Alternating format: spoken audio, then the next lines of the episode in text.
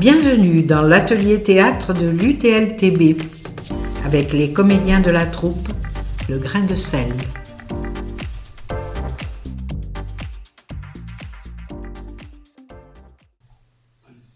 Bonjour, je m'appelle Anne-Marie Chassim.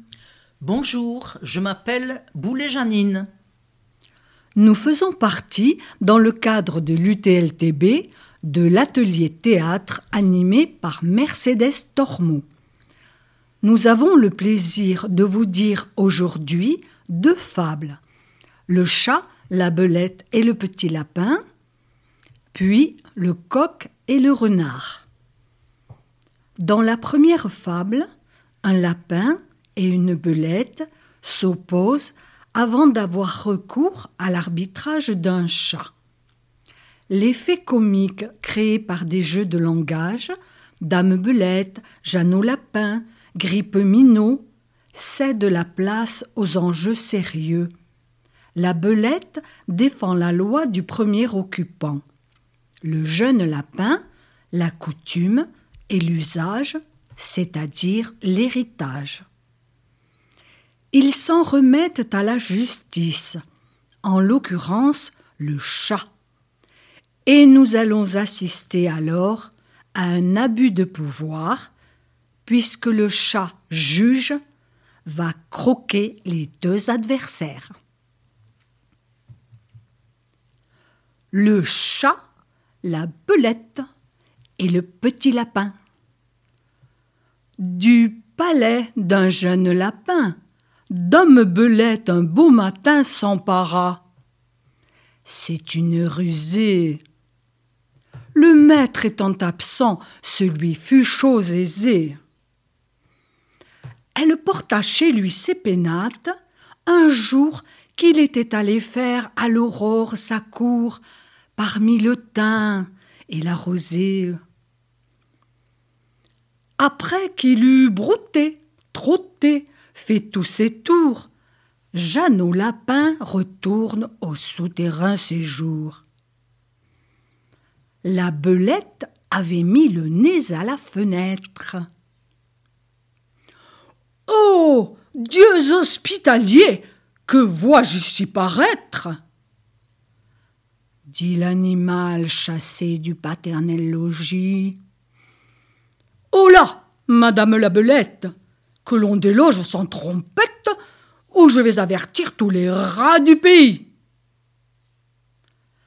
La dame au nez pointu répondit que la terre était au premier occupant.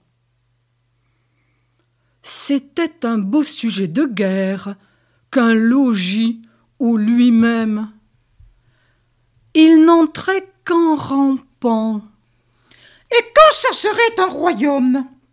Je voudrais bien savoir, dit-elle, quelle loi en a pour toujours fait l'octroi à Jean, fils ou neveu de Pierre ou de Guillaume, plutôt qu'à Paul, plutôt qu'à moi.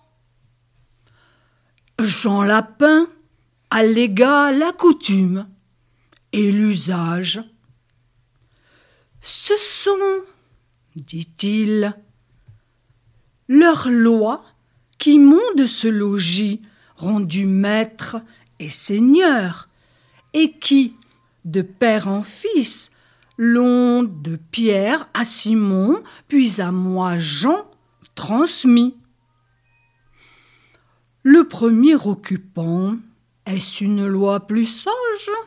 Or bien, sans crier davantage, rapportons-nous, dit-elle, à Ramina Groby,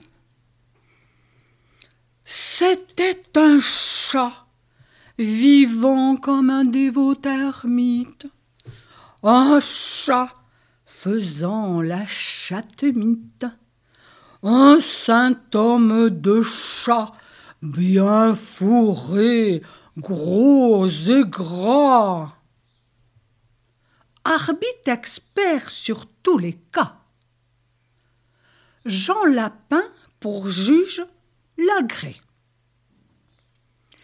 Les voilà tous deux arrivés devant sa majesté fourrée. Grippeminot leur dit Mes enfants, approchez, approchez. Je suis sourd. Les ans en sont la cause. L'un et l'autre approcha, ne craignant nulle chose.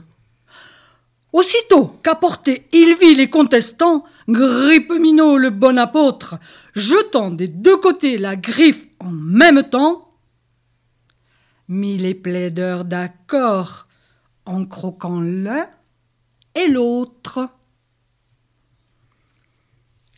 Ceci ressemble fort au débat qu'ont parfois les petits souverains se rapportant au roi.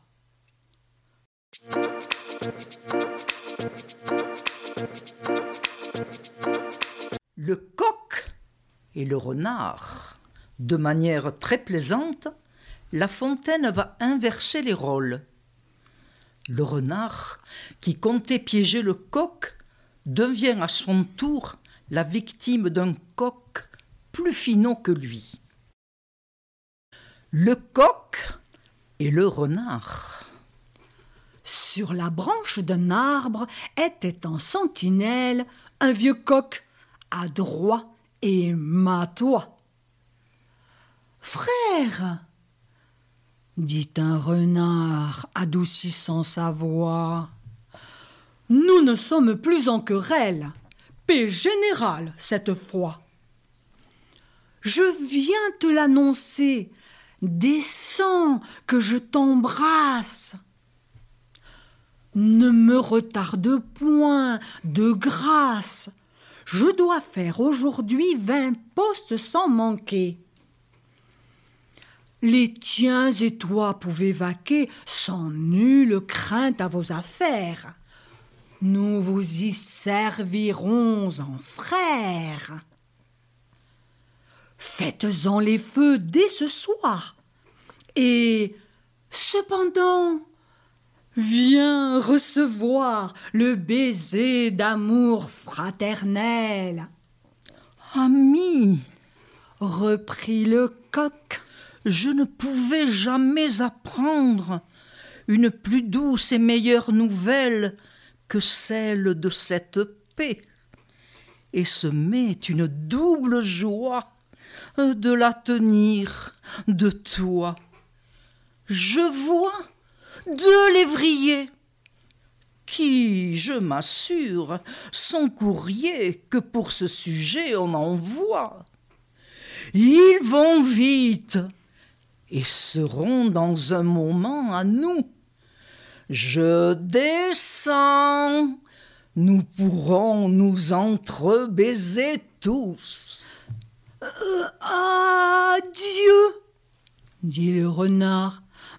Ma traite est longue à faire. Nous nous réjouirons du succès de l'affaire euh, une autre fois. Le galant aussitôt tire ses grègues, gagne au haut, malcontent de son stratagème. Et notre vieux coq en soi-même se mit à rire de sa peur.